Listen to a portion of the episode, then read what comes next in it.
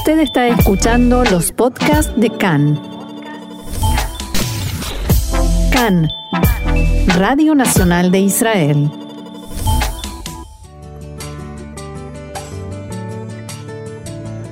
Bienvenidos, acompáñennos a recorrer la actualidad más allá de las noticias.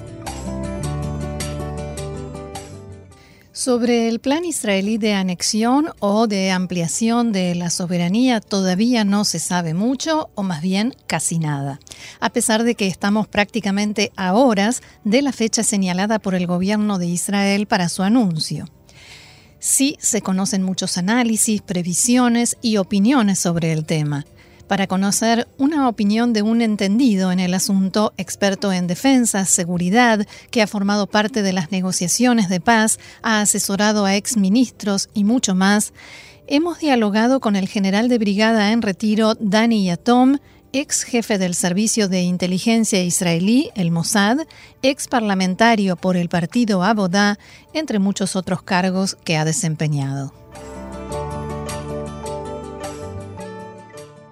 אז אתה חתום על מכתב בשם פרלמנט השלום הישראלי, שנשלח לחברי הקונגרס והסנאט בארצות הברית, בו הביאו כל החותמים התנגדות לתוכנית הסיפוח. אז השאלה הראשונה שלי היא, מהו Parlamento de Parlamento Shalom israelí Mamatarato. Usted es uno de los firmantes de una carta que el Parlamento Israelí por la Paz le envió a miembros del Congreso norteamericano en la que expresan oposición al plan de anexión. ¿Qué es ese parlamento y cuál es su objetivo? Parlamento Shalom הישראלי מורכב מחברי כנסת לשעבר ושרים לשעבר שמסכימים לעמדה אחת משותפת el Parlamento israelí por la paz está compuesto por ex parlamentarios y ex ministros que comparten una postura, una idea en común, que la anexión es algo perjudicial para Israel, que Israel debe separarse de los palestinos mediante un acuerdo, que el objetivo a largo plazo es dos estados para dos pueblos y que hay que tratar de regresar a negociaciones con los factores árabes y por supuesto en primer lugar con los palestinos, ya sea mediante una conferencia internacional o por cualquier otra vía. Hay que buscar apoyo de los países árabes moderados, que la anexión podría terminar con las relaciones con ellos, y cierro aquí el paréntesis, volveremos a esto más adelante. Nosotros nos dirigimos a los congresistas norteamericanos, les pedimos que expresen posturas que apoyen la nuestra. No tenemos intención de intervenir en la política interna de Estados Unidos. No les decimos que voten en el Congreso o en el Senado de una u otra manera, sino que les decimos, esta es nuestra manera de pensar y nosotros valoramos muchísimo a los legisladores norteamericanos que comparten nuestra postura contra la anexión.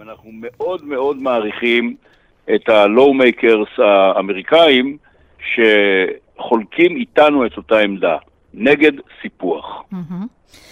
עכשיו אני רוצה להתחיל לדבר על הסיפוח, ברשותך, מבחינת הביטחון של מדינת ישראל, כי שמענו במהלך השנים על העומק האסטרטגי של מדינת ישראל, Quisiera entrar ahora en el tema de la anexión desde el punto de vista de la seguridad de Israel. Hemos escuchado a lo largo de los años sobre la importancia de Judea y Samaria desde ese punto de vista, la profundidad estratégica, la ventaja relativa que supone el Valle del Jordán si hubiera un ataque combinado de ejércitos en el frente oriental o si algún ejército intentara pasar por territorio jordano para desde allí invadir, entrar a Israel. ¿Cómo explica usted que sea un territorio tan importante para la seguridad y la defensa de Israel y al mismo tiempo se diga que no hay que anexarlo? גם דברים שהם מאוד חשובים לא צריך לספח באורח חד צדדי. גם אני חושב שגבול הביטחון של מדינת ישראל צריכה להיות בקעת הירדן והירדן. גבול הביטחון איננו אומר שאנחנו נהיה סוברנים בבקעת הירדן. Incluso territorios que son muy importantes, no hay que anexarlos en forma unilateral. Yo también pienso que la frontera de seguridad del Estado de Israel deben ser el Valle del Jordán y el Jordán. Frontera de seguridad no significa que seamos soberanos en el Valle del Jordán, sino que tengamos ventaja militar allí, que podamos desplegar nuestras fuerzas, pero estas fuerzas estarán sobre tierra palestina y no sobre tierra israelí. No tenemos obligación de anexar el Valle del Jordán para ello. Sí es importante anexar los grandes bloques de asentamientos que se encuentran justo en la línea verde entre Israel y la autoridad palestina, y también algunas franjas hacia adentro, como Ariel, Emanuel y otros lugares. Pero esos son lugares donde hay mayoría absoluta de judíos, viven allí prácticamente solo judíos, y nosotros sostenemos la anexión de esos territorios a Israel en el marco de negociaciones, y en el contexto de esas negociaciones, nosotros compensaremos a los palestinos con territorios en los cuales Israel es el soberano desde 1948, no territorios ocupados y con ello podremos decir que en el marco del acuerdo recibimos, digamos, un 10% Judea y Samaria y le devolvimos a los palestinos 10% en zonas que son áreas bajo soberanía israelí.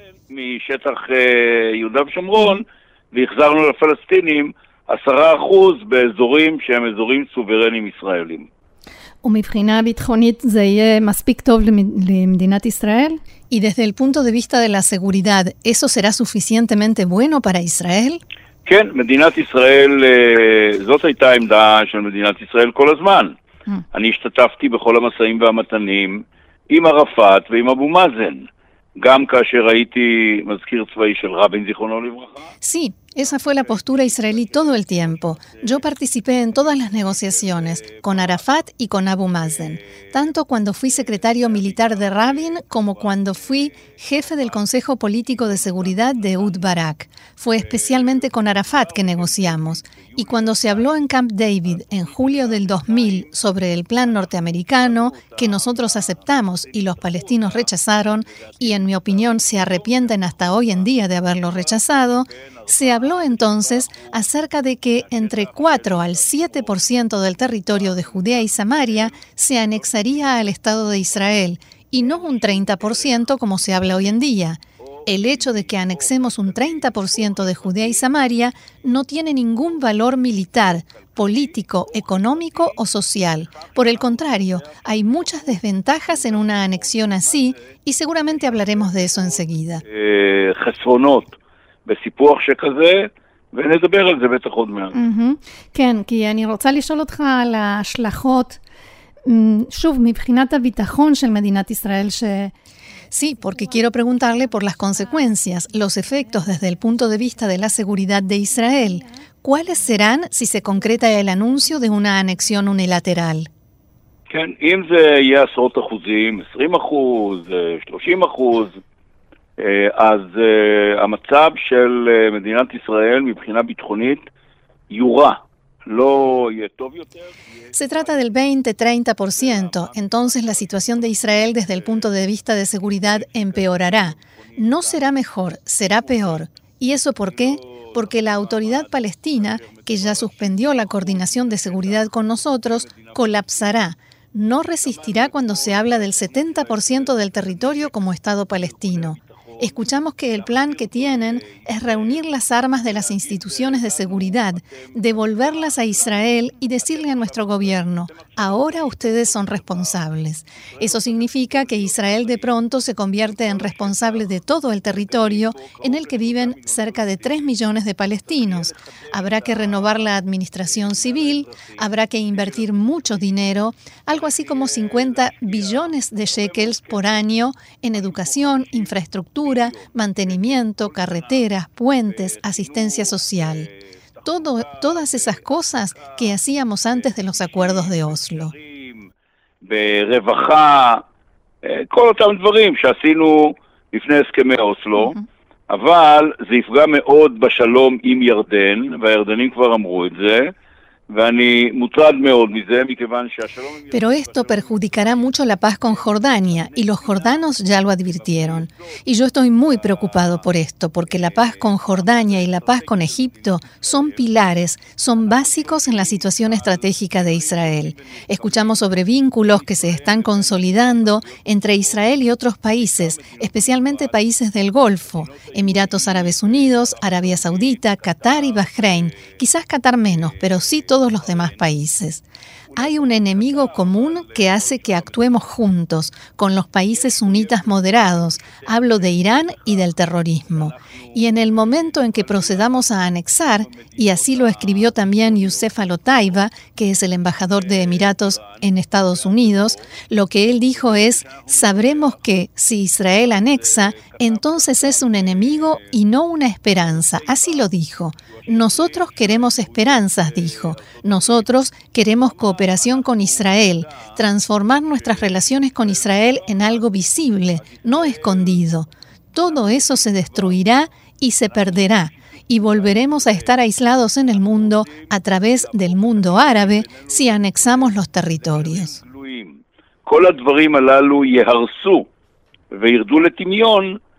ואנחנו נחזור חזרה להיות uh, מבודדים בעולם על ידי העולם הערבי אם אנחנו נספח. Y en este punto cabe la aclaración de que el entrevistado se refiere a un artículo, una columna de opinión que publicó el embajador de Emiratos Árabes Unidos en Estados Unidos, Youssef Alotaiba, hace algunas semanas nada más en el diario israelí Yediot Haronot, en el que advertía a Israel contra la anexión unilateral de territorios y sus consecuencias negativas.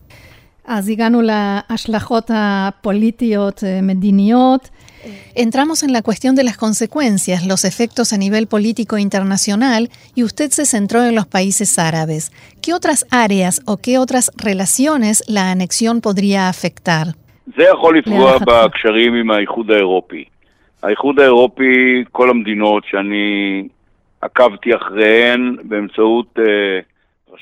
La anexión puede perjudicar las relaciones con la Unión Europea. Estos países que yo he estado siguiendo, por medio de sus jefes de Estado o ministros de Relaciones Exteriores, se expresan en contra de la anexión unilateral y no lo dejarán pasar en silencio. En la Unión Europea ya se habla sobre sanciones contra Israel.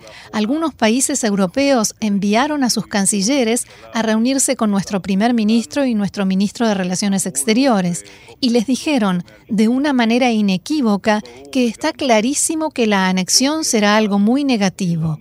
Sin duda generará tensiones entre nosotros y Europa, pero también puede provocar tensiones entre nosotros y los norteamericanos, incluso con el gobierno de Trump, ya que Kushner, el asesor y yerno del presidente, fue citado diciendo que le recomienda a Netanyahu que suspenda toda medida unilateral. Si de todas maneras el proceso se inicia el primero de julio, el primero de julio, hay que aclarar, todavía no se anexa, sino que se inicia el proceso de legislación que al final de este proceso le permitirá a Israel anexar el territorio. Ahora se habla de un territorio más pequeño, menos que el 30%. A mi entender no hay diferencia. A mi entender, toda anexión, incluso si es simbólica, puede encender parte del fuego comencé a hablar sobre Estados Unidos, volviendo al tema. Si en noviembre es electo, digamos, Biden y no Trump, Biden ya anunció que él estará en contra de la anexión y eso pondrá a Israel en una situación de gran tensión con el mejor de nuestros aliados, que es Estados Unidos.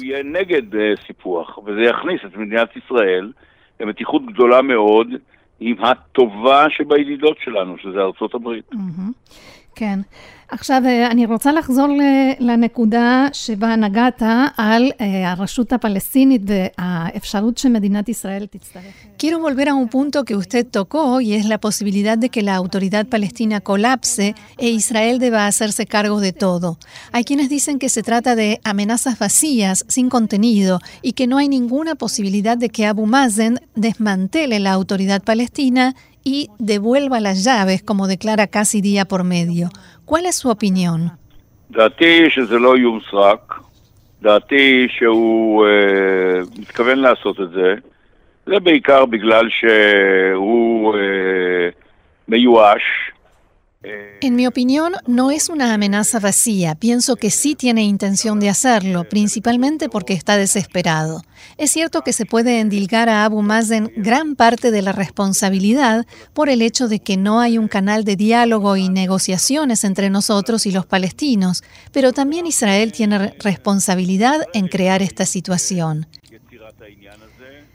Netanyahu no se refiere a él, a Abu Mazen y a la autoridad palestina con mucha simpatía, por decirlo suavemente, y a veces da la impresión de que lo que Netanyahu quiere es que la franja de Gaza sea el Estado palestino y que Judea y Samaria sean parte del Estado de Israel. Como dije, hay que iniciar una negociación. En una negociación se decide qué territorio queda en manos de cuál de las partes, y está bien, y después se hace un referéndum. Entonces, si llegamos por medio de negociaciones a una situación en la que anexamos, aunque en ese caso ya no es una anexión sino aplicación de la soberanía, un 30% del territorio y los palestinos dan el consentimiento en las negociaciones, perfecto, no tengo ningún problema con eso. Pero yo no creo que los palestinos vayan a aceptarlo. Y hacerlo como medida unilateral es como meterles el dedo en un ojo. Y no sucederá, eso sencillamente no sucederá. Por el contrario, la desesperación de los palestinos hará que no solo la autoridad palestina dejará de hacerse cargo de los palestinos en Judea y Samaria, sino que también aumentará el terrorismo. Jamás entrará en Judea y Samaria y no habrá quien lo frene.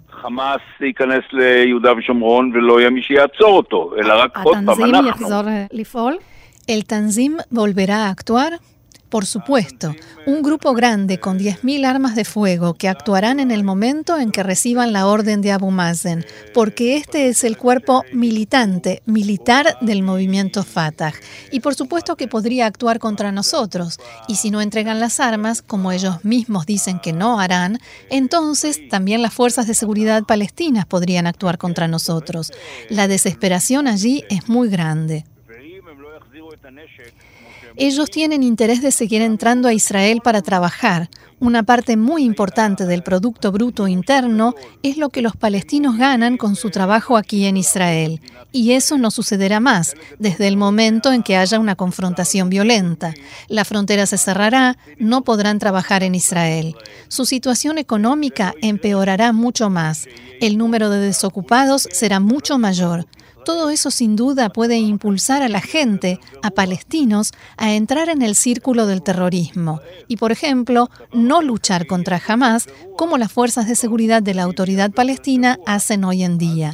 Ellos sí luchan contra Hamas, pero no lo harán más. No frenarán a Hamas cuando en Hamas deciden entrar en Judea y Samaria y cometer atentados desde dentro de Judea y Samaria y en sus poblaciones.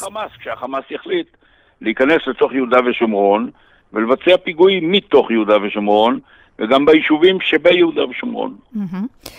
עכשיו השאלה האחרונה שלי היא, למה עכשיו? למה לדעתך אנחנו עכשיו במצב הזה? Mi última pregunta es, ¿por qué ahora? ¿Por qué a su entender estamos ahora en esta situación de presión internacional e incertidumbre cuando al mismo tiempo tenemos coronavirus, segunda ola de contagios, después de un año y medio sin gobierno y con tres elecciones del que todavía no nos recuperamos, entre otras cosas? ¿Por qué ahora la anexión?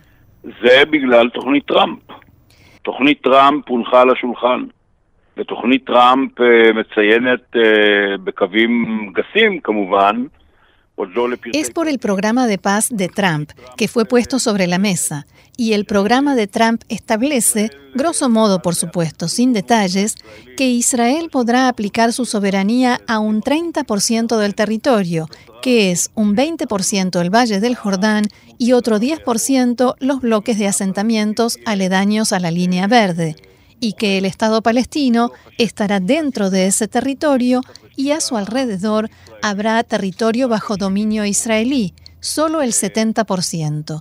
Quienes sostienen la idea de la tierra de Israel completa y creen que la tierra de Israel completa es más importante que el pueblo completo, ellos creen que esta es una oportunidad que no se repetirá, que un gobierno norteamericano presente un plan tan pro-israelí para resolver el conflicto no volverá a suceder. Esta solución no servirá, no funcionará, porque no conozco un solo palestino, incluso si es muy sionista, que acepte gobernar el 70% del territorio.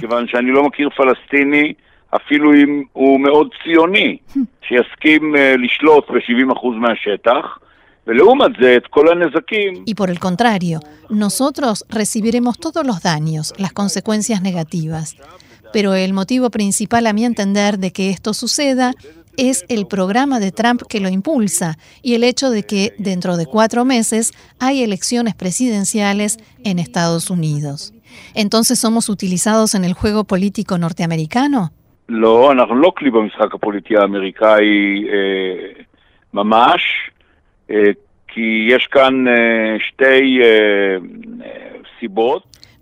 y esto tiene dos motivos. El primero es que Trump realmente quiso resolver el conflicto que nadie pudo resolver antes, y también lo dijo en los primeros días de su mandato. Él quería, real y sinceramente, que los laureles, la corona de quien resolvió un conflicto tan difícil y que los demás no lograron solucionar, sean para él. Y lo segundo es un guiño a los evangelistas y al judaísmo más de derecha en Estados Unidos, ambos factores que apoyan la idea de la tierra de Israel completa.